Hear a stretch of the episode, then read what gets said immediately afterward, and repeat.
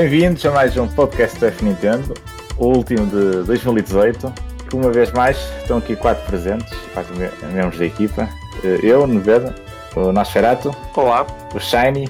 Boas noites. E o Sérgio Mota. Boa noite a todos. Bem, como último podcast do ano, vamos focar-nos numa espécie de retrospectiva do ano, mas mais pela positiva, as surpresas e os melhores momentos do ano, os melhores jogos. Depois entraremos no, numa, futurologia estilo Maia para 2019. Então, começando por, por este ano, que está agora a terminar. Que surpresas é que tem? Momentos que tenham ficado agradados que se passou este ano? Uh, Nosferatu, o que é que Olha, dizer assim de surpresa? Olha, para mim, uma das maiores surpresas este ano foi o Stardew Valley. Já estou, estou à espera de um, de um jogo do estilo do, do Animal Crossing há algum tempo, com uma vertente mais de, de simulação e estratégia. E portanto, o, o Stardew Valley, desde que vi os primeiros trailers, deu-me logo a sensação que poderia ser um jogo interessante nesse, nesse aspecto. Depois comecei a ler um pouco a forma como ele foi desenvolvido e tudo, toda a história à volta daquilo até hoje não me arrependo nada do, do pouco dinheiro que dei por ele. Gastei cerca de uma centena de horas, foi até basicamente terminar todos os objetivos do jogo. Acho que é um, um excelente jogo e para mim marcou-me 2018. Agora é. recebeu a tal um, atualização do multijogador. Ah, ainda sim. não testei, ainda não testei, porque lá está, a partir do momento que concluís eh, todos os objetivos, torna-se um pouco, não sei, já não é aquela coisa de voltar. Embora o jogo tenha de facto muita piada, só que a partir do momento que concluíste todos os objetivos, eh, a partir dali só se quiseres ser milionário e ah, entras numa vertente de excentricidade. E tu gostavas de Harvest Moon, por exemplo? Eu também curti, também curti, mas não. Engraçado que perdeu um. Eu acho que perdeu um bocado. Eu não sei bem explicar, mas desde que abandonaram basicamente o, as consolas caseiras, eu creio que na, na Wii não houve, certo? Na Wii não houve, no Wii U também não. O problema do Harvest Moon é que a questão dos direitos, depois dividiu-se em outra série. Aquilo ficou um bocado estranho. A versão do Super Nintendo teve muita piada na altura. Ah, sim, sim. Mas eu deixei, deixei aquilo, não deixei de me interessar. Animal Crossing começou a ganhar muito a minha atenção e na 3DS também foi um jogo que eu meti mais de ah, 100 horas. Sim. Então, é, o Stardew Valley é uma das surpresas, mano. É, para mim é a maior surpresa, sim. Um jogo indie, curiosamente. Ah, que pois. eu, noutros anos, basicamente era Pá, não era bem contra, mas uh, ainda é raro o jogo que, que, que aprecio verdadeiramente, o, tanto em termos visuais como as mecânicas, são sempre um bocado insabidos. E portanto, para mim, este aqui este conquistou-me. É, portanto, eu, pá. falar em jogos indies, isso entra-me numa das surpresas. Isso é que se faz uma surpresa do ano para Sim. mim. O ganho da importância dos jogos indie no mercado atual. Não é só na Switch, que foram dominadores em muitos aspectos. Talvez 2018 foi o ano dos indie como sedimentarem a sua posição na indústria e a não serem já olhados tão de lado como às vezes ainda eram em relação aos AAA. Acho que foi, foi um dos destaques deste ano, sem dúvida. Se fizermos um top, por exemplo, da, da Switch, eh, há muitos indies que se podem colocar lá, não é? Acho que Sim. também que não será uma das surpresas. A nível de jogos, para mim, o que me surpreendeu mais, se calhar, foi o, o Starlink da Ubisoft. Okay. Eu previamente, antes do lançamento, não, não, não estava a ligar assim muito a ele, achei que era um bocado genérico na forma que estava a ser apresentado pela Ubisoft, mas depois de o jogar para análise, fiquei bastante agradado. Dei-lhe um 8 aqui no F Nintendo. Embora não seja perfeito, é uns problemas, tudo das personagens, é um bocado repetitivo e o preço pedem por ele, quer dizer que pediam, agora está mais barato, e pelos, pelos bonequinhos, se calhar era muito excessivo. Foi uma das surpresas para mim, a nível de jogos. Passando aqui para o Shiny, o que é que tens assim de surpresa? Mais jogos indie. Para além de outras surpresas que eu tive noutras consolas, especialmente na Nintendo, a minha maior surpresa foi sem dúvida o Dead Cells. Um, eu analisei para, para, o, para o F Nintendo, dei um 8, foi um bocadinho menos do que a maioria, mas uh, eu não posso negar o quanto, o quanto surpreendido eu fiquei com o jogo. Eu não sabia nada do jogo, fui completamente cego para o jogo, não sabia mesmo literalmente nada. E o que, o que eu descobri foi talvez, isto se calhar é um bocado é um bocado exagerado, mas é talvez verdade. O, o indie mais ambicioso que eu joguei. É, é uma mistura de conceitos que para mim parece ridículo. Misturar uh, roguelike, tem elementos aleatórios, com Metroidvania, que é um, um género que é suposto ser tão meticuloso e tão detalhado e tão pormenorizado. E resultou, resultou mesmo, mesmo muito bem. O combate no, no Dead Cells é tão, tão bom. Não estava mesmo nada à espera que, que um indie fosse fosse-me surpreender desta maneira. Outra surpresa que eu tive foi o Hollow Knight, uh, sei que saiu o ano passado, mas uh, só tive a chance de jogar este ano. Também analisei para o F Nintendo, dei um 9. Mas eu, a razão porque eu não fiquei tão surpreendido com o Hollow Knight é porque eu já estava já estava meio à espera, porque eu já estava já estava a estudar o jogo há algum tempo, já tinha visto jogabilidade, já tinha pesquisado sobre o jogo. O melhor jogo indie que eu joguei foi o Hollow Knight, mas eu já estava à espera que fosse bom. Agora o Dead, portanto, é por isso que eu não, não disse o Hollow Knight, mas para mim a minha maior surpresa de 2018 é sem dúvida o Dead Cells, um excelente, excelente jogo e recomendo a toda a gente. Ah, sim, sim, sim. Mas isso, por exemplo, eu tenho que ser um bocado receito de experimentar esses jogos quando têm níveis aleatórios e gerados aleatoriamente. Sim, sim. Yeah. Foi, foi uma das minhas preocupações. Mas uh, Dead Cells faz isso de uma maneira bastante interessante. Os níveis são aleatórios, obviamente. E os sim, itens sim, que tu sim. encontras nos os itens que tu encontras nos níveis, como as armas e isso tudo, é tudo, é tudo aleatório. Mas ah, ah mas parece que consegue manter sempre uma estrutura interessante e os níveis estão sempre feitos de uma maneira que o jogador os percorre tão rapidamente que aquela repetição criada pelos roguelikes parece é diminuída e não parece tão não parece tão mau estares a repetir sempre a mesma coisa ah, porque, sim, o, sim, sim. porque, o, jogo é tão rápido é tão rápido tu, o jogo dá, dá, uma boa dá um bom sentido de progressão porque tu estás sempre a descobrir armas novas estás sempre a evoluir a tua personagem conforme vais repetindo os mesmos níveis e acho que o Dead Cells fez um excelente trabalho em minimizar o problema da repetição que se encontra em muitos roguelikes é, esse é um jogo recomendado para toda a gente. Deviam tentar toda jogar esse, quem não jogou. e Sérgio Mata, surpresas, o que é que tens aí? É, eu acho que 2018 ficou marcado por uh, três categorias, que foi portes, houve bastantes portes este ano e alguns com, com muita qualidade. A grande parte deles vieram da, da Wii U e acabaram por uh, dar uma oportunidade a quem, a quem não pôde jogá-los na, na consola, que é muita gente. Temos, por exemplo, o exemplo da, da Bayonetta, que nos primeiros dois meses vendeu mais unidades do que originalmente na Wii U e, e é um jogo de, com extrema qualidade. Depois também fica marcado pelos indies, como vocês disseram, houve não só muitos indies, mas com grande qualidade. Foi algo que também ficou patente na, na Video Game Awards, onde, onde estiveram presentes vários indies que ganharam prémios, inclusivamente. E depois fica também marcado pela ausência de, de jogos first party na Switch, que nós se calhar contávamos com, com um bocadinho mais.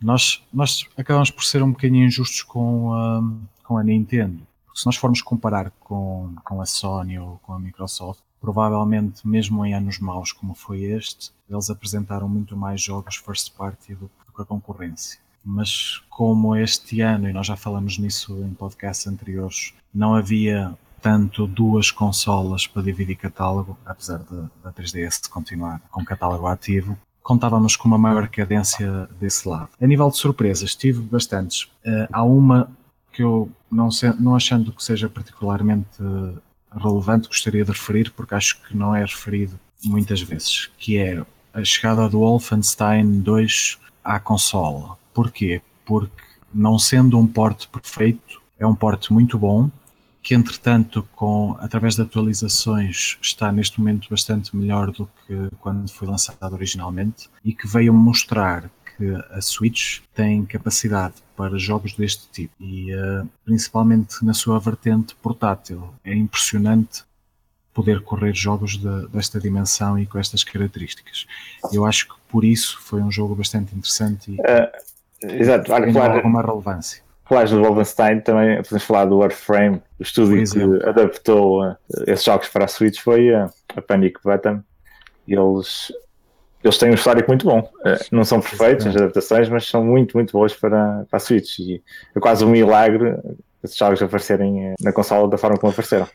Exato, porte muito bem conseguido, com uma qualidade extrema e que seria impensável numa consola portátil ainda há bem pouco tempo. É verdade. É? Nosferatu, ias dizer? Mas olha que, hum, por exemplo, eu coloquei o, o Stardew Valley na, nas surpresas, mas uh, claro que houve, houve mais. Embora, como verdadeiramente me surpreendeu, tivesse sido um indie, mas eu acho que também teve a ver com o próprio ano, pelo menos a nível da Nintendo, do que foi saindo para o mercado. Claro que, por exemplo, dentro desse, dessa categoria de portes que saíram para para a Switch. Para mim, o Diablo 3 é também um desses exemplos de um bom trabalho, porque a forma como o jogo decorre, tanto a nível online como offline, tanto em modo portátil como na dock, fizeram ali um trabalho muito bem feito e, portanto, Eu acho que também dá para inserir aí o Diablo, como outros, não só o Nintendo, mas uh, em termos de third party tá, ficou, ficou, muito bem servida também. É, sim, sim, é verdade, é verdade. Se há alguma surpresa, mais algum destaque?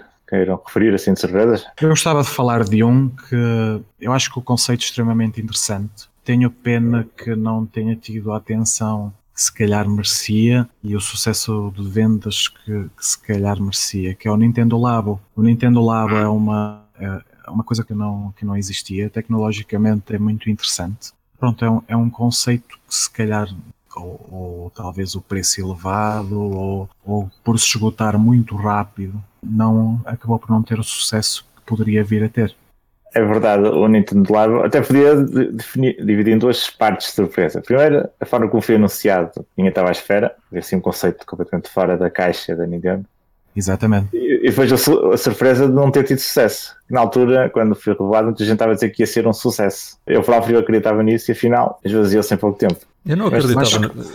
Esvaziou-se. Acabou, acabou por perder muito com alguma publicidade que se foi criando nas redes sociais de ser demasiado caro por pedaços de cartão. E a verdade é que, apesar daquilo ser feito de cartão, eh, essa publicidade não é, não é de todo justa. Aquilo tem, tem por trás, aquilo, aquilo é realmente muito inovador e muito interessante. Os mini-jogos que, que, estão anexos é que talvez se esgotem demasiado rápido e que não acompanhem talvez a, é o resto. Eu, eu acho que os problemas do Levo agora é fácil também falar um pouco disso, que é, é um acessório, um extra para uma consola e raramente os acessórios ou extras têm sucesso, pelo menos sucesso duradouro. Isso é logo um handicap, ou seja, para teres leve já tens de ter a Switch, já tens de ter um gasto muito extra para, para, para compensar sobretudo o público que é um, o público direcionado mais infantil. Uh, depois, Diz, diz. Também deu a mas também deu a sensação que a própria Nintendo desistiu, desistiu logo daquilo. Porque, para, este final de ano poderiam ter aproveitado bem a altura do Natal, precisamente, com um apelo aos mais novos. Tentar passar o, o, o lado do pai com, com o filho na, na construção né? e, e, a Nintendo não, não fez. Eu, é, a própria é Nintendo deu, deu a sensação que, apesar das lojas ainda estarem cheias de, de... Ali não, está morto, atenção. A Nintendo prometeu que vai eh, dar Sim, mais mas, suporte. Mas nunca mais, mas nunca mais referiu, nunca, eu pelo menos nunca mais vi.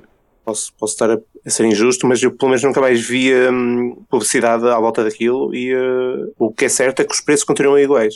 Nem eu. Houve recentemente relacionado com o kit de veículos e com, com a interação com o Mario Kart, mais hum. nada do que isso. É sim. Ah, também a Nintendo eh, a fase inicial do marketing deles, eh, que não mudou assim tanto, era mais focado eh, quase fora dos videojogos. Eles tiveram um pouco de destaque nos sites eh, mais dedicados, eles tentaram mais numa fase inicial ir aos generalistas. Não só em Portugal, mas em, em muitos países. Eu não sei se o foco foi o correto. Sim, mas. Uh, eu, eu, por acaso, eu por acaso concordo plenamente com, com o que o Tiago disse agora. Um, eles deviam ter aproveitado o conceito do Labo no Natal, tipo ter lançado um, uma nova versão do Labo, um novo boneco, uma nova estrutura para, para... porque o Labo parece mesmo o tipo de coisa que iria ser bastante popular na altura natalícia. É, é realmente é estranho a Nintendo não ter apostado nesse, nessa época para poder puxar mais vendas pelo Labo. Uh, mas eu acho que o outro grande problema do Labo foi mesmo o preço, como o Sérgio tinha falado. Eu acho que é, é, é bastante bastante dinheiro para pedaços de cartão. E embora sim possa ser um conceito bastante diferente, não sei se concordo sem, com o facto de ser inovador, mas realmente é diferente. Acho, acho que o preço era bastante abusado, sinceramente. Eu pegando um bocadinho no que disse o Naveda, eu acho que teria sido interessante uma edição especial da Switch no Natal com o Lab. Porque é como ele diz, eu vejo o anúncio e digo isto era interessante para fazer com os meus filhos, mas tinha de fazer investimento na consola e posteriormente no kit juntando tudo, eu ultrapasso facilmente os 400 euros. Tendo em conta que a matéria-prima é cartão e que se pouparia bastante na, nas despesas de envio, a Nintendo conseguia poupar alguma coisa nisso, fazer um pack em que trazia a consola, uma versão digital do, do jogo e, uh, e o sistema de, de, cartão pronto, de montagem a um preço muito mais acessível para, para a entrada no, no no sistema para o Natal. acho que teria sido interessante. É, sim, acho que a Nintendo podia ter feito outra forma, mas também ainda não está morta, é como tinha dito há bocado. Vamos ver o que é que se a Nintendo consegue revitalizar mais isso. Esperemos que sim. A ideia é gira, mas vamos ver como é que calha. Falando ainda assim do ano, uh, jogaram jogos que queriam todos do ano? Deixaram o seu vosso leque muito preenchido ou não? Olha, eu pessoalmente 2018 para mim fica marcado como um ano em que, em que trabalhei muito no F Nintendo, joguei, joguei muitos jogos de, de análise, tive a sorte de, de, alguns serem jogos que eu realmente queria experimentar, tive outros que nem tanto, e tive também algumas boas surpresas. Como consequência, acumulei um backlog bastante elevado de jogos não só de outras plataformas, mas também da Nintendo. Por falta de tempo, não, uh, não consegui jogar. E eu, para ser justo comigo, em 2019 não havia de comprar absolutamente nenhum jogo, porque porque tenho muito ainda para jogar de, deste ano. eu acho vamos, que vamos ver se é possível. Que podia ficar o resto da minha vida sem comprar jogos, que ainda, ainda tinha muito para acabar. Acho que acontece a toda a gente. É verdade, é verdade. Eu também, olha, eu, eu este ano acho que não comprei quase nenhum jogo da Switch. Por causa disso, andava a jogar na Switch era praticamente para F Nintendo. Comprei alguns jogos para outras consolas, acho que comprei mais do que acabei, provavelmente. Mas foi, foi acabando alguns, dentro das possibilidades de tempo. Mas já desisti de estar a contabilizar o meu backlog. Desisti, não vale a pena. para ficar deprimido. Chega uma acho que isso é recorrente a todos. é, pois, sim, sim. sim chega, chega uma altura que o backlog fica tão ridículo que, opá, chega, eu vou mais a jogar aquilo que quero jogar e acabou. Curiosamente, eu, eu joguei muito mais na, na, nas outras consolas de, Sony do que, do que, provavelmente na Nintendo. Jogos da Nintendo, onde eu enfiei mais horas, foi mais agora para o final do ano, porque hum, durante, durante o resto do ano foi basicamente praticamente na PS4 onde eu gastei mais horas. Foi, jogos, foi onde eu terminei mais jogos, também foi onde deixei mais backlog, mas uh, na, na Switch, curiosamente, uh, ainda, tenho, ainda tenho alguns por jogar, mas uh, estou a deixá-los de, de, lado, por uma razão ou outra, mas ainda não. Só para 2019 agora. Pois, o meu backlog não está a ficar mais pequeno. O meu backlog já está a ficar do tamanho do Cristo Rei e não, e não, e não para mesmo. não, mais, mais pequeno não está, o meu. Né? Mas, mas, mas na, na, Switch não há muita coisa. Sim, mas por, diz, diz. Tu, tu, vais para Dragon Quest, é óbvio que se, de centenas de horas, depois como é que vais ter tempo? Escuta, o problema não é o Dragon Quest. O problema é o Fighters. Porque, ah, pois é verdade. Porque, voltando para o, um bocadinho para o tema anterior, só mesmo um instantinho, uh, Outra das minhas grandes surpresas deste ano foi o quanto tempo eu joguei Fighters. Eu já estava à espera que o jogo ia ser excelente. Eu não estava à espera estar tão viciado naquilo. Ah, espera só um pouquinho. Contextualizar, o Fighters é o Dragon Ball, não é um, um Fighters. Disse o Tekken, não sei o que é. Sim, sim, Dragon Ball Fighters, pois. Desculpa não ter especificado, mas sim, é, é, um, é um jogo tão bom e perdi tantas horas naquele jogo. Eu tenho para duas consolas o jogo e também quero comprar para a Switch. Portanto, já. Tens para duas consolas? Tenho, tenho o Fighters na PS4 e tenho no PC. Ah, ok. okay. Queres da PS4? Eu ficava com ele. uh, mas, mas sim, uh, agora voltando para este tema, grande parte da razão por o meu backlog crescer tanto, e não só este ano, é pelo tempo que eu gasto uh, a jogar jogos que eu quero jogar que são longos e jogos que eu já joguei, mas ainda quero jogar mais. E o grande caso é, o grande caso é com o Dragon Ball Fighters, que perdi tantas horas naquilo, como tu disseste, a Dragon Quest, demorou-me 200 horas a passar o jogo todo, fiquei bem mais de um mês a jogar aquilo e não jogava nada. E, eu ia comprando jogos, ia comprando jogos, ia pô-lo de lado, ia pô-los na prateleira e nunca mais toco naquilo. E o problema é esse, pá. Mas sim, Olha, o meu backlog não está bonito, não. Eu penso que o Dragon Quest está selado ainda. Ah, que é possível, pá. Vai abrir-me, joga, pá. Estás à espera do quê, pá? Olha o backlog, é, pá. Isto é um hobby um bocadinho injusto, porque às vezes o, as pessoas dizem que tenho esta série para ver ou tenho este filme para ver e a verdade é que conseguem fazer isso em 24 horas ou 30 horas, enquanto que nós muitas vezes são 300 horas só para um título. E então acaba por ser um hobby muito injusto e perdemos muitas vezes, queremos aproveitar a oportunidade e o, e o hype para jogar aquele jogo, mas vão saindo outros e nós vamos comprando para jogar a seguir, e eles vão se acumulando, acumulando, acumulando. É verdade. É. E, é parece que nunca mais acaba. Mas olha, é, por isso também, desviando um pouquinho do tema, mas também por isso que nesta idade eu valorizo se calhar mais do que a longevidade de um jogo, uh, valorizo mais a experiência dele. Se for uma hora muito boa, é melhor do que ter 10 horas mais. Bem verdade. Uh, sem dúvida, sem dúvida. Uh, valorizo mais a experiência agora com a longevidade por si. Há muito jogo também que artificialmente uh, ficam demasiado extensos e também não é assim muito bom. Já que estás a falar nisso, acho que também tem a ver com o, o...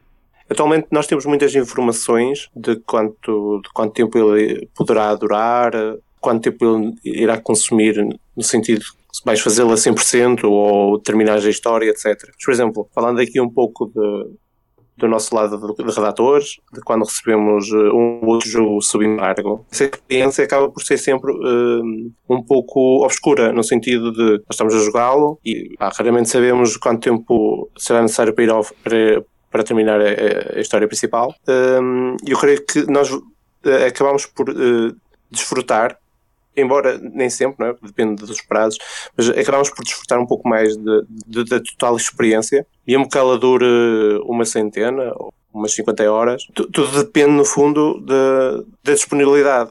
E a partir do momento que um jogo sai para o mercado e começam a surgir as primeiras, as primeiras informações de quanto tempo poderá, poderá durar uma, uma jornada, a jornada principal, eh, eu acho que as pessoas, de certo modo, já, vão, já ficam um pouco condicionadas já vão com uma certa expectativa, muitas acabam é, por ficar desiludidas, né? dependendo do sim, que sim. esperam, mas um, eu acho que tem a ver, eu acho que tem a ver um pouco com isso. Eu, eu, falo, eu falo por mim, né? desde que comecei a analisar alguns jogos sob embargo eh, e muitas vezes eh, não sabemos propriamente quantas, quantas horas são necessárias para terminar e eu dou por mim às vezes a, a, colocar mais horas que se eu soubesse uh, horas seguidas, é no sentido de eu começar a jogar um jogo e estar a, a, curtir, no fundo e não estar a jogar sabendo mais ou menos quanto aquilo irá durar.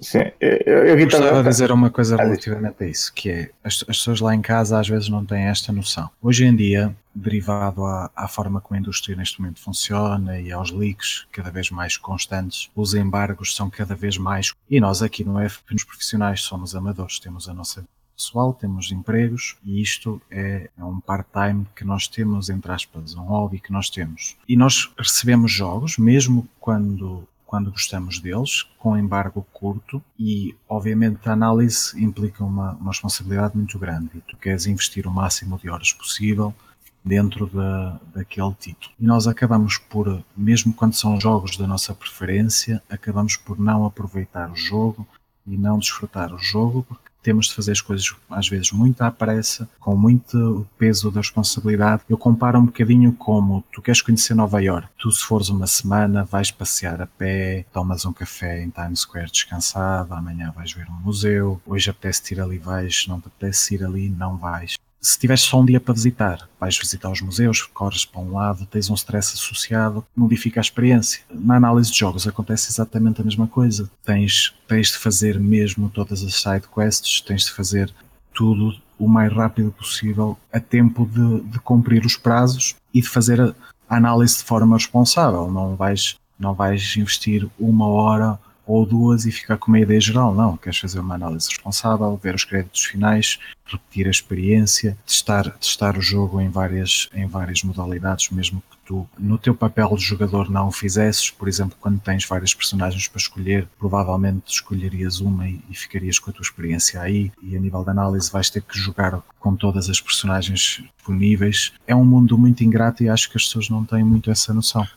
É que isso era capaz de ser um bom tema para, não para o próximo, mas para, para dedicar um, futuro, um podcast é? só a isto. Acho é, só análise, devemos acho que era um, pouquinho isso. Não, não, é. só, não só para, para darmos um, um pouco a conhecer como funciona e não só, também já agora para partilhar convosco algumas das experiências que eu tive, certamente vocês também. Sim, sim, temos várias. várias. E é, ouvimos muitas vezes que sorte tiveste este jogo grátis. Não, não foi grátis não foi grátis. Hoje em dia valorizo muito mais o meu tempo do que o meu dinheiro e nós gastamos muitas horas nisto, muitas horas nisto. É verdade. Uh, mas agora, passando assim para os melhores do ano. Temos aqui a falar das surpresas, o backlog. Melhores do ano. Digam, sim, dois, três jogos, ou um. Pode ser um da Nintendo Switch e outro de outra consola qualquer. Uh, quem quer começar? Mascherati?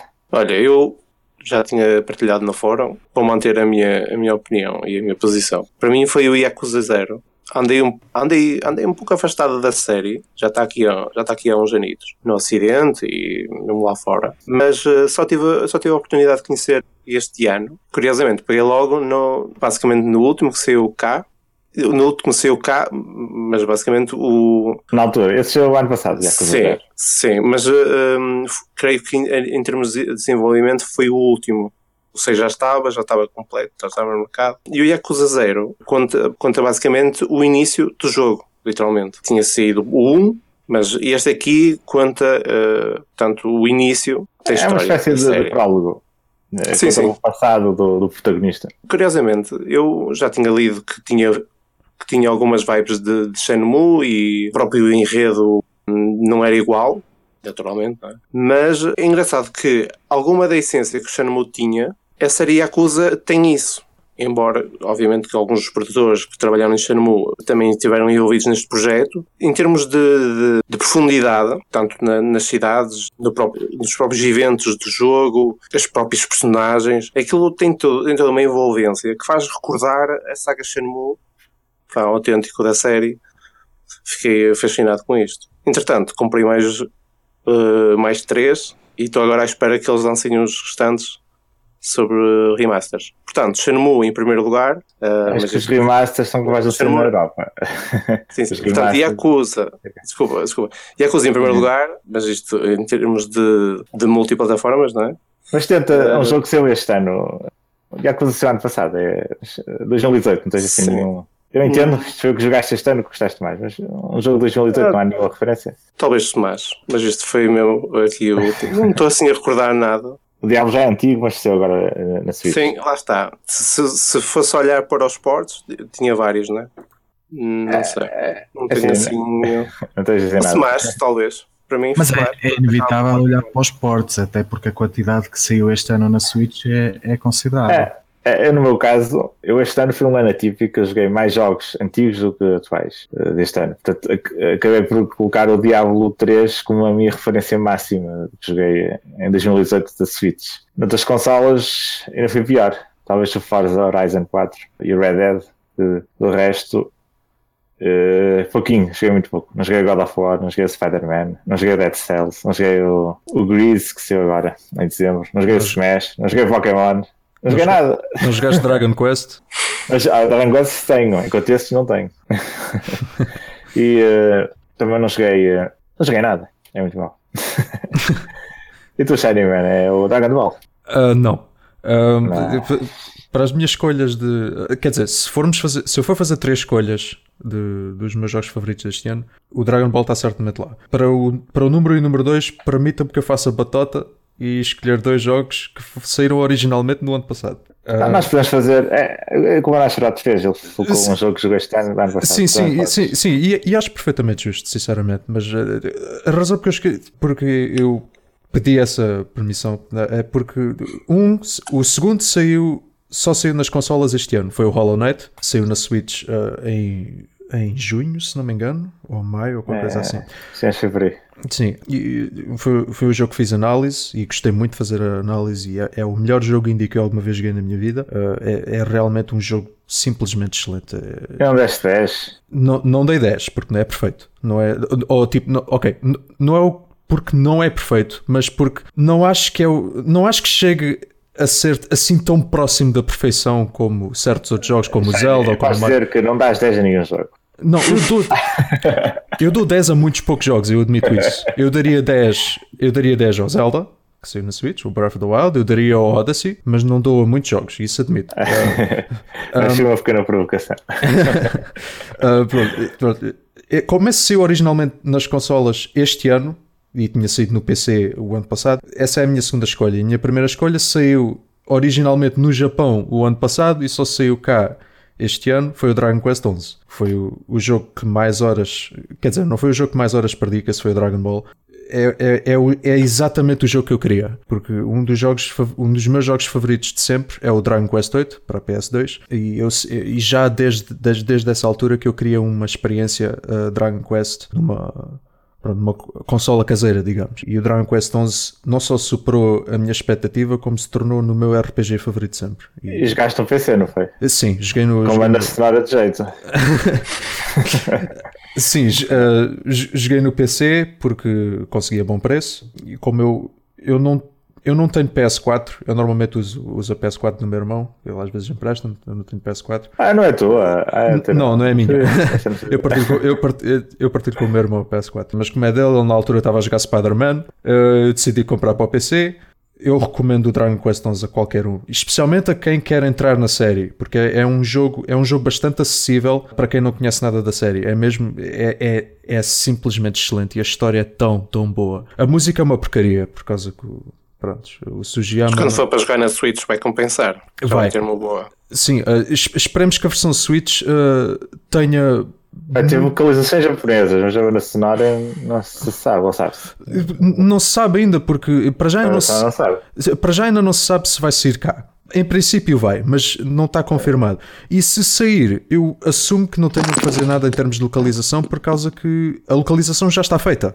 A, não ser que eles adicionem mais, mais cutscenes, com mais diálogo e não sei o quê. Sim, em princípio deve ser tranquilo. Confirmaram que vai haver uh, conteúdo extra. Uh, mas pronto, uh, ficando no tema, para mim o número 1 um é, o, é o Dragon Quest 11, em segundo Hollow Knight, pronto, dois jogos que saíram em 2017 originalmente, mas pronto. E entre, mas se eu fosse escolher um de 2018, só mesmo 2018, eu provavelmente escolheria o Dragon Ball Fighters. É, muito bem. E Sérgio Mata, eh, que jogos?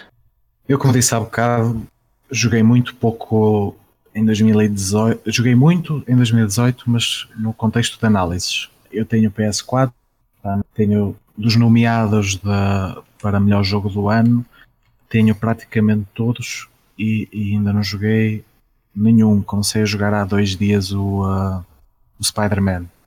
É o único que, que, já experimentei. Estou a gostar bastante. Mas a nível da Switch, devo destacar o Bayonetta 2. O Bayonetta 2 acho que, apesar de ter tido Switch, ainda não, não teve o, o sucesso comercial que a sua qualidade merece.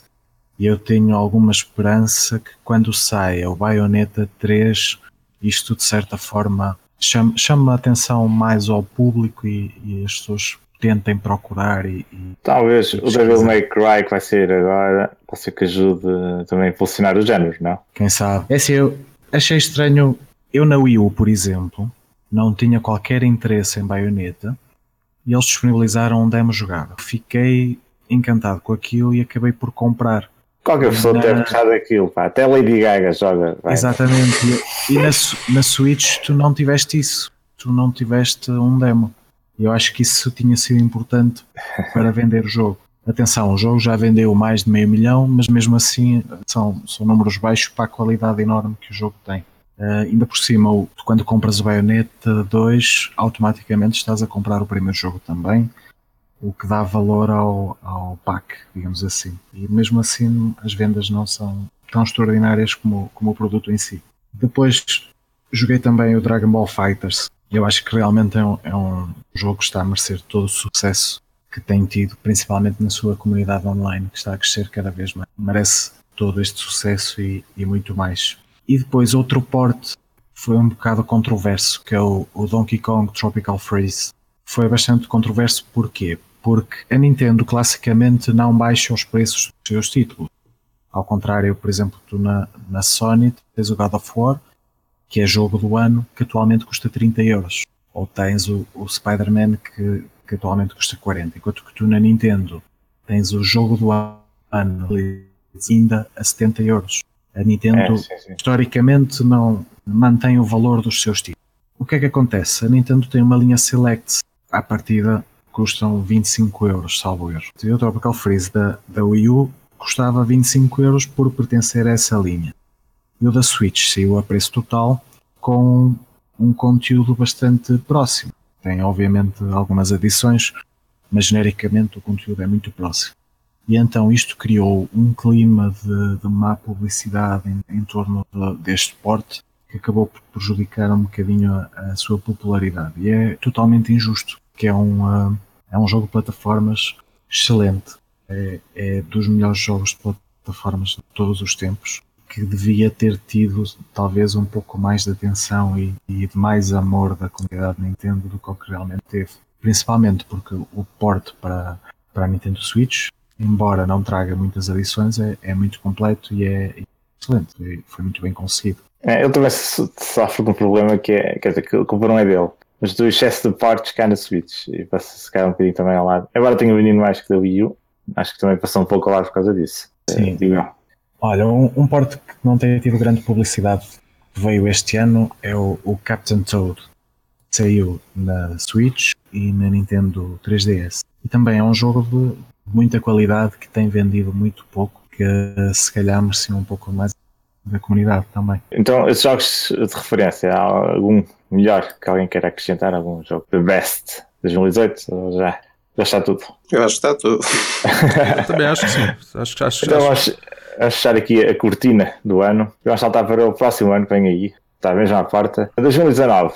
Quais são as previsões para 2019? Acho que tipo fazer com a Maia, prever aqui futuro e sem saber se vai ser verdadeiro ou não. Olha, dos jogos que já estão uh, anunciados para, para 2019 para a Switch, a saírem, se não forem uh, tanto atrasados ou cancelados, eu acho que a Nintendo arrisca-se a ter um dos melhores anos de sempre numa consola. Pokémon, Yoshi, Luigi, Animal Crossing, Kirby, que não falta Fire Emblem. Metroid 4, se calhar? Mas esse ainda não. Esse ainda não Metroid Prime 4 está para 2019, mas não sei se vai sair em 2019. Pois. A ver, vamos. Portanto, é confirmarem-se pelo menos este, eu acho que vai ser um dos melhores anos de sempre. Se eles serem todos em 2019, fora uh, alguns portos que, obviamente, alguns já estão anunciados. Olha, janeiro começa logo com o Super Mario Bros. U Deluxe. Ainda vai receber alguns uh, third party, Tales of Vesperia, Mortal Kombat, Crash Team Racing. Falta, fala no Fantasy X, que o Shiny está ansioso por jogar. o Marvel Ultimate Alliance, que é, que é exclusivo. Final é. Fantasy XII. Aquele spin-off do No More Heroes, que também vem agora em janeiro. Exatamente. Não sei, se, não sei se vai ser grande coisa. Portanto, há muita coisa boa, algumas coisas novas também. E se eles é, é confirmar-se os lançamentos, eh, vamos ter um ano muito bom. E provavelmente com, com Pokémon a, a bater as vendas do Smash uh, no final do ano. Sim, eu acho que o ano promete imenso uh, a nível de jogos. Mas eu gostava mesmo que houvesse Metroid Prime 4. Acho que teria minha referência para o ano. Mas tenho dúvidas que se chegue mesmo em 2019. Não se conhece nada do jogo, nem sequer a produtora. Uh, estamos assim um bocadinho uh, escuro. Eu acho que a 3, eu acho que a 3 vai, embora atualmente tenha o peso que tem, não é? Pelo menos para a Nintendo. Embora eu acho que na E3 eles podem, possam anunciar alguma coisa, até mesmo pelo impacto mediático, que acaba por ter sempre é de forma mais uh, volumosa, mas uh, anunciar qualquer coisa, pelo menos para 2020, porque eu acredito que pelo menos 2019 é. deve encerrar com este catálogo. Não, não acredito é. que apareça muitos mais pesos pesados. Pois achas, não sei, mas eu acho que agora em janeiro temos de ter um direct que já deve dar algumas luzes, Sim. mas para o primeiro semestre do ano. É capaz de ter alguma surpresa, mas acho que em janeiro já devemos ter algumas novidades mais concretas. Acho que vai ser um ano, vai ser melhor que o 2018, quase certeza, lá da Nintendo. Também não era difícil. Exato, acho que vai ser melhor. Mas gostaria de ter uma surpresa, assim, fora desse. Olha, a surpresa que eu queria era o remake do Final Fantasy VII. Eu acho que esse vai ser na PlayStation 5, Switch 2 e Xbox One 2 ou 2X, não sei. Eu ia dizer PlayStation 9, mas pronto. Eu acho que não sai nesta é... geração já, pá, não. não acredito. Olha, eu gostava de ver um F0. Se calhar menos improvável até. Muito improvável, sim. e um Pikmin, vocês acham provável? Acho. Eventualmente há onde fazer um novo Pikmin. É, é, acho que é um conceito que merece ser expandido bastante. Uh, embora não ter jogado o último Pikmin que saiu, uh, o Pikmin 1 e 2 são tão bons e são jogos que têm tanto potencial. Eu acho que é inevitável. Tenho o 3 e não joguei. Eu apostaria num porta do 3 para breve. Mais portas. Olha, eu é? joguei, eu joguei, eu joguei e adorei. E portanto, mas eu acho que para 2019 está fechado. Não, é surgir. Falaste Animal Crossing? Falaste Animal Crossing 2019? Não sei, já não, eu creio que sim. Mas esse aí, esse aí, repara, a Nintendo vai ter muita coisa a sair este ano. Como é que vai distribuir isto aqui? não, não acredito que meta dois pesos pesados. Um jogo por mês, por exemplo. Sim. Janeiro já tem o Mario. Fevereiro podiam ter outro, outro jogo. O Yoshi deve estar já mais que pronto. Mas o, o Yoshi está para, o segundo, para a segunda metade do ano. Pois eu acho, Yoshi, acho que não, não, acho que antes de maio vai ser difícil. O Yoshi já foi anunciado há dois anos. Acho que foi anunciado na E3 do ano passado, se não me engano. Pois. Já não me lembro por acaso quando foi anunciado. Ou seja, já está mais que pronto. Quer dizer, não sei. É, é bem possível, é bem possível que sim. É, mas esse sai este ano, é certinho. Foi na E3 de 2017, exatamente. Pois, bem parecido. Pronto. Portanto, eu acho que já está pronto. É, sim, sim. sim mas... Agora, o, o, o período em que ele irá sair, eu não sei. É, a Nintendo acho que falou segundo trimestre de 2019. Aposto lá a maio, por aí. Acho que é capaz. Abril, maio, junho, por aí. Uh, e há se algum jogo que queriam? Shiny Man, que não foi anunciado. Que não foi anunciado o novo Pokémon. É uma surpresa. Ah, isso foi anunciado. Sim, não foi, que não foi anunciado, certo?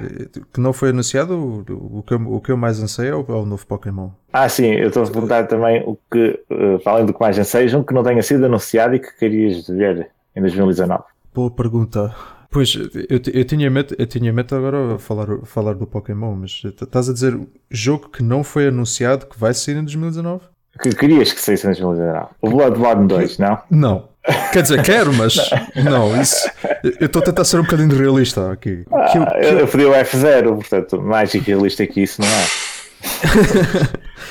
uh, realmente, é verdade. Jogo que eu que eu gostava que saísse este ano? Hum, boa pergunta. Uh, olha, agora faz-me lembrar, mas claro que não vai ser este ano, mas o remake de Final Fantasy VII. Estou bastante curioso para esse jogo, mas não, claro que não vai acontecer. Eu sou só vocês baixar a expectativa desse jogo. Não podem é, ser expect... mal. A expectativa é tão alta que podem ficar desapontados. Não, as minhas expectativas são baixas, atenção. A minha, ah, okay. a minha expectativa é tão. A minha expectativa é tão alta no sentido que eu estou tão curioso para ver o quanto mal vai ser. Ah, ok, ok. Isto, isto, é. eu estou mesmo. A, Square é péssima a desenvolver jogos. Eh, os jogos deles normalmente são bons, não, não me levem a mal, mas em termos de produção, o tempo que eles demoram a fazer e as reviravoltas que a produção leva é, é um caos autêntico. Isso reparou-se no caso do Final Fantasy XV. Foi, foi um bom jogo. É, eu, acho que, eu acho que eles estão com algum problema de conceito no Final Fantasy. Acho que é um problema. É mais a nível Final Fantasy, porque se reparares, os, os Dragon Quest estão a sair bem. Sim, porque... Acho que não é. É a série Final Fantasy que está empancada, literalmente. Pois, eu estou a falar da, da, da, equipa central, é porque o Dragon Quest é feito por uma equipa diferente. Eh, que já é uma equipa que já, já, já há anos que, é, que se mantém praticamente intacta, especialmente os mais superiores da, daquela equipa, os mais responsáveis, os que, os que estão em, car, em de, de, de maioria dos elementos do jogo num nível muito alto. Eu estou mais a falar é da, da equipa do lado da, da Square, Squaresoft, né? que depois quando fizeram a fusão. Desse lado é, é, um, é um caos autêntico desde o Final Fantasy X. Já também, se reparares, eh, os, eh, desde, desde a saída do Sakaguchi, obviamente que já há algum tempo antes. Eu acho que foi a partir do momento que eles fizeram os dois filmes Final Fantasy que aquilo começou a entrar em caos. E depois levou a saída do Sakaguchi e aquilo nunca mais endireitou. Para, para mim, o começo mesmo foi o Final Fantasy VIII, que eu, eu acho um jogo absolutamente horrível. E foi um caos, foi um, um foi um conceito, foi ambicioso, tentou mudar a fórmula, mas foi um conceito mesmo muito mal pensado e muito mal desenvolvido. E acho que foi aí que a Square tentou sempre reinventar-se com cada jogo, pá. Porque has de reparar, no Final Fantasy IX foi, foi tão bom não só por causa da sua qualidade, mas também porque voltou Final Fantasy à era em que era tão bom. Fantasy IX é uma espécie de referência do Fantasy 1 ou 6. Depois daí, festa Final Fantasy X, embora a jogabilidade manteve-se mais ou menos intacta, especialmente no combate, é radicalmente, é uma experiência radicalmente diferente dos outros Final Fantasies. Depois tiveste Final Fantasy XI que foi só online. Diferente? Em quê? O Final Fantasy X.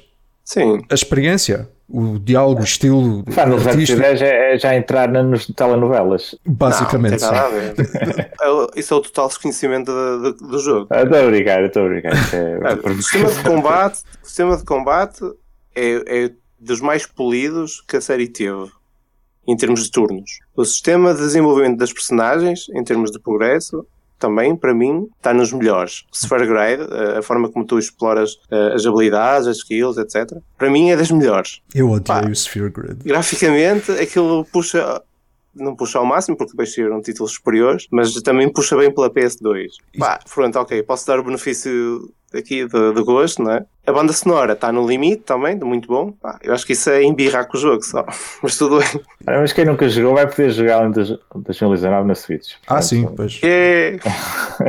Vai ter, vai ter a chance de experienciar um péssimo RPG. A análise já vai estar entregue ao Shiny. Portanto...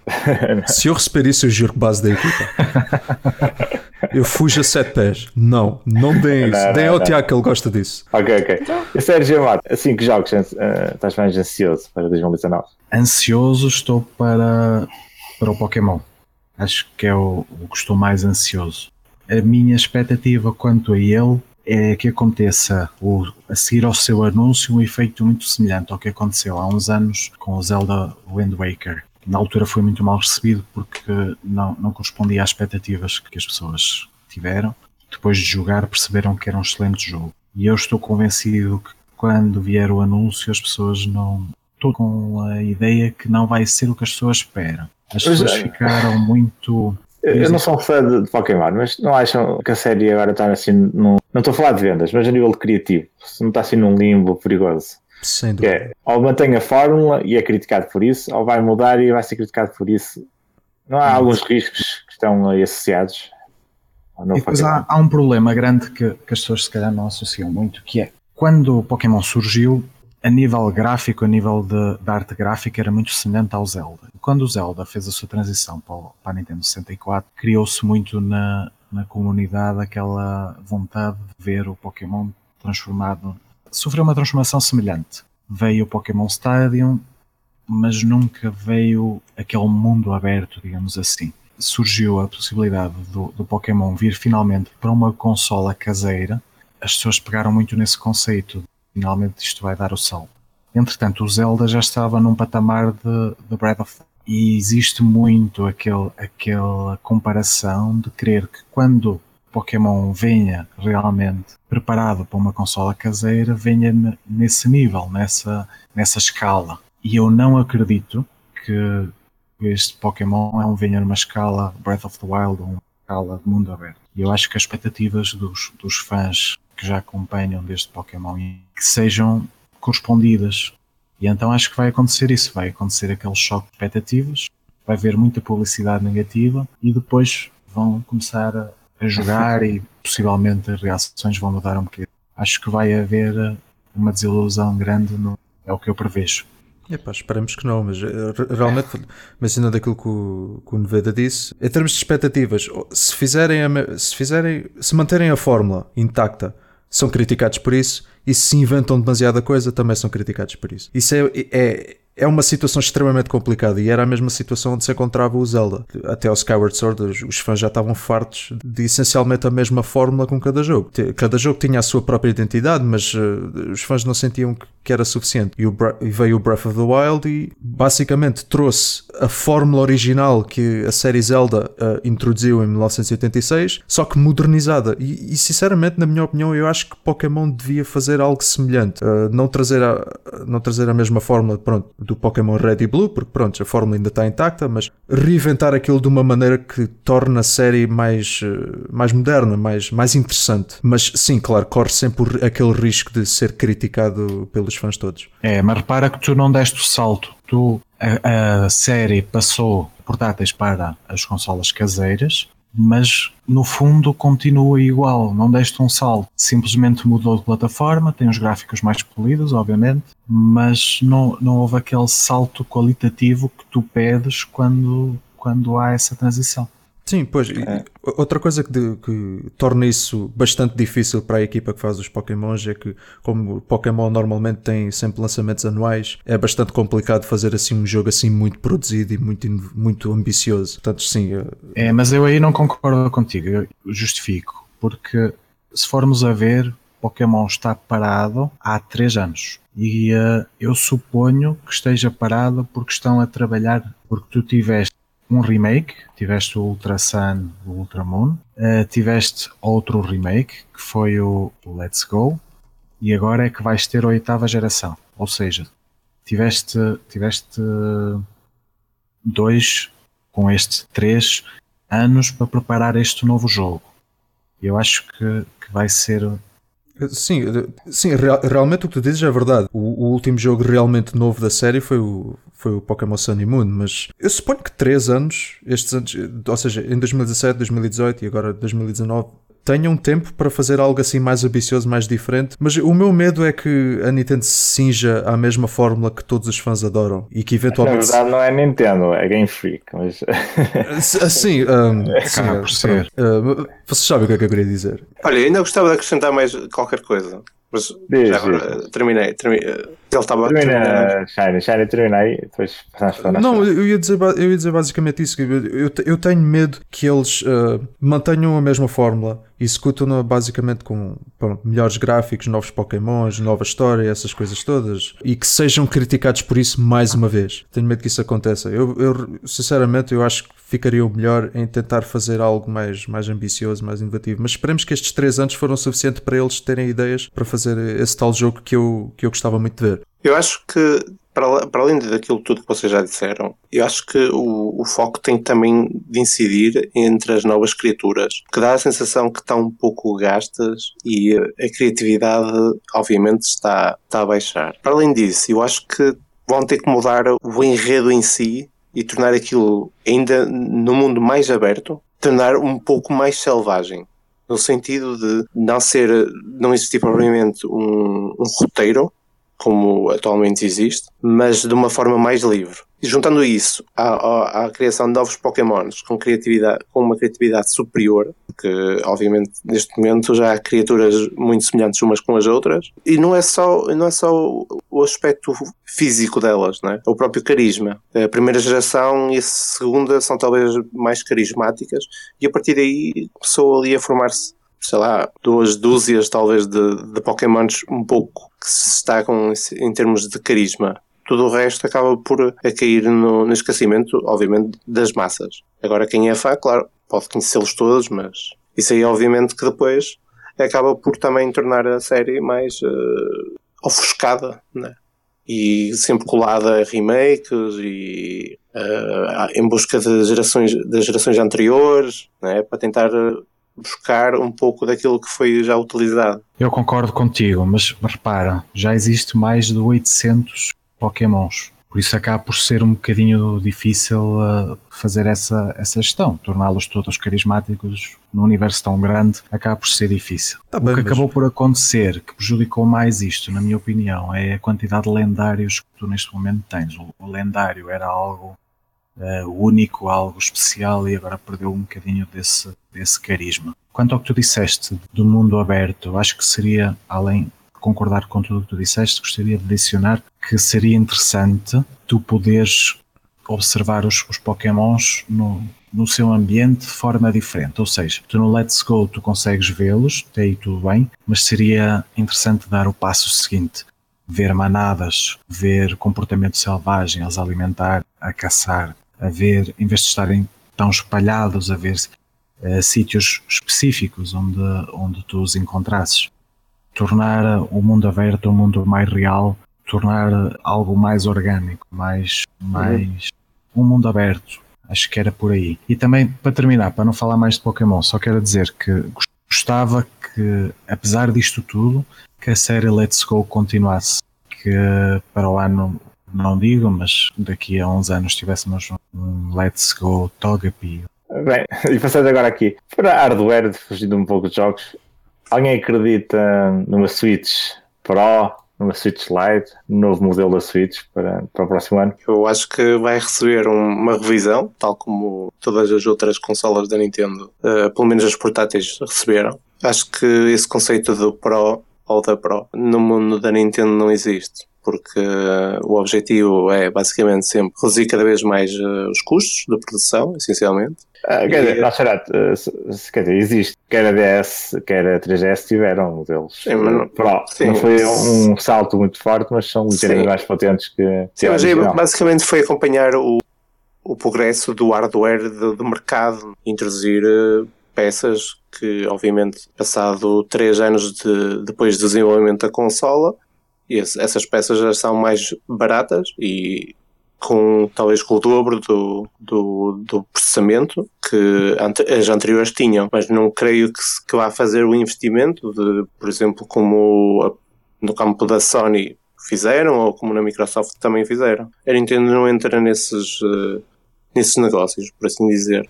E o objetivo é sempre, eu acho que também acaba por ser, por ser como qualquer empresa, no fundo, é tentar reduzir ao máximo os custos, tentar proporcionar uma experiência semelhante ou ligeiramente superior, à exceção da Sony e da Microsoft neste aspecto. Mas, eh, portanto, a Nintendo Switch vai receber uma revisão, sim, concordo, mas não nesses uh, contornos de aumentar uh, substancialmente o poder dela para correr ou para concorrer com a, com a concorrência.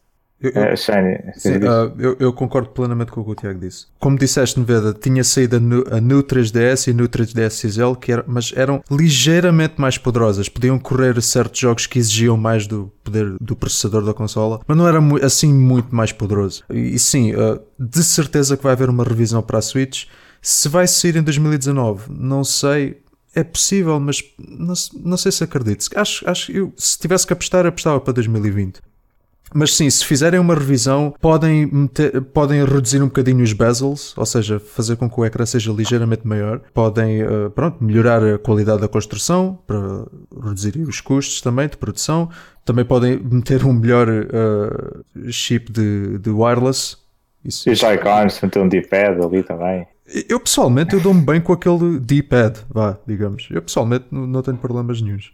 Mas sim, se fizer. É, uma... A maior crítica que eu tenho é essa aí do Wi-Fi, acho que sim. Uh, sim, o sim. Wi-Fi tem que melhorar. E, uh, e se fizerem, quando fizerem a Switch Pro ou Switch 2, ou seja o que for, metam uma, uma porta Ethernet na dock. Isso, isso, era, isso era uma coisa que, na minha opinião, já devia estar desde o início. Especialmente para, um, para jogos como o Smash, que exigem tanto de, da qualidade da, da ligação de internet para poder se jogar com outras pessoas.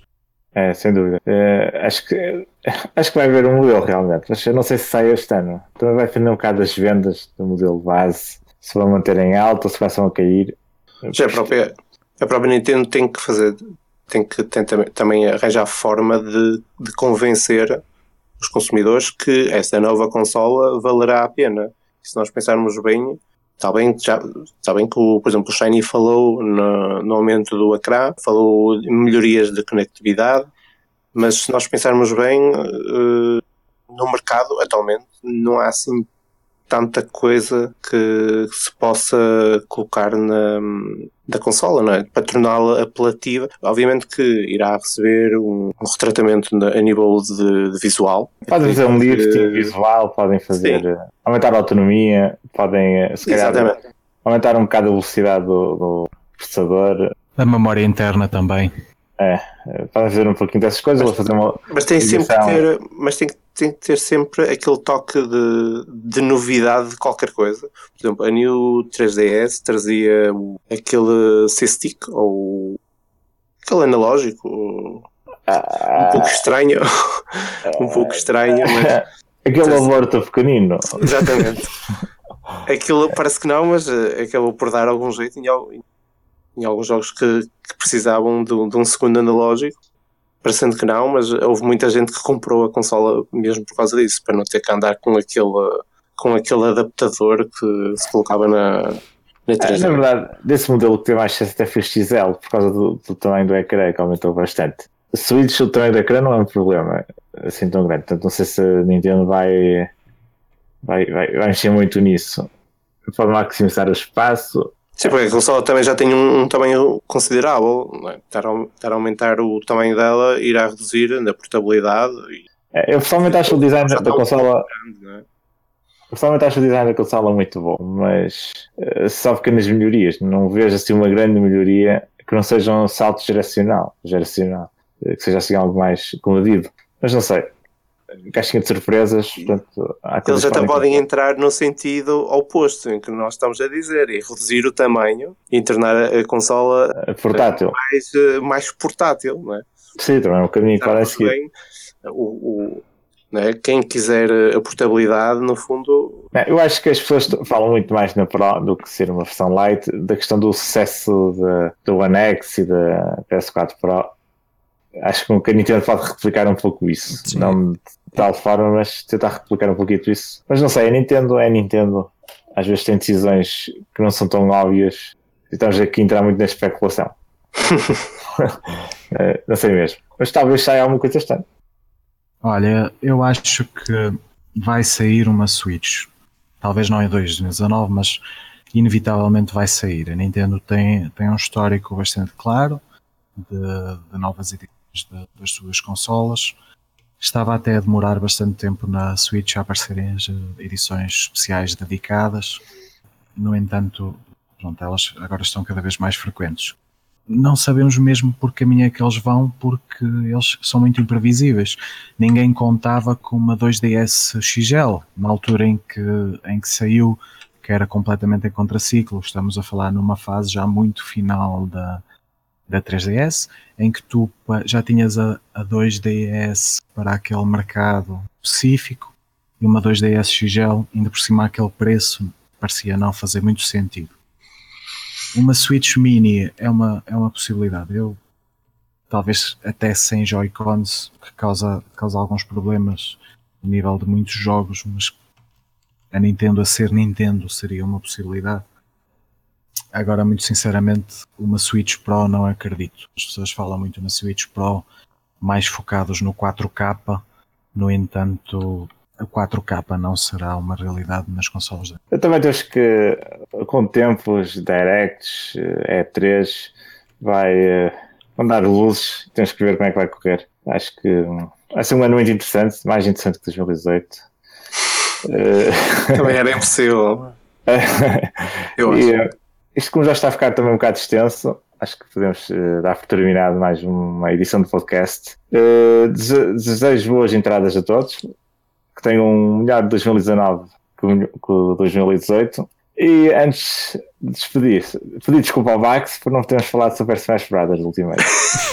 Foi uma falha, mas eu não tenho jogo e há aqui pessoas que não estão a jogar assim muito. Uh, portanto, há sempre a pedir desculpa. Até à próxima, fiquem bem, até para o ano.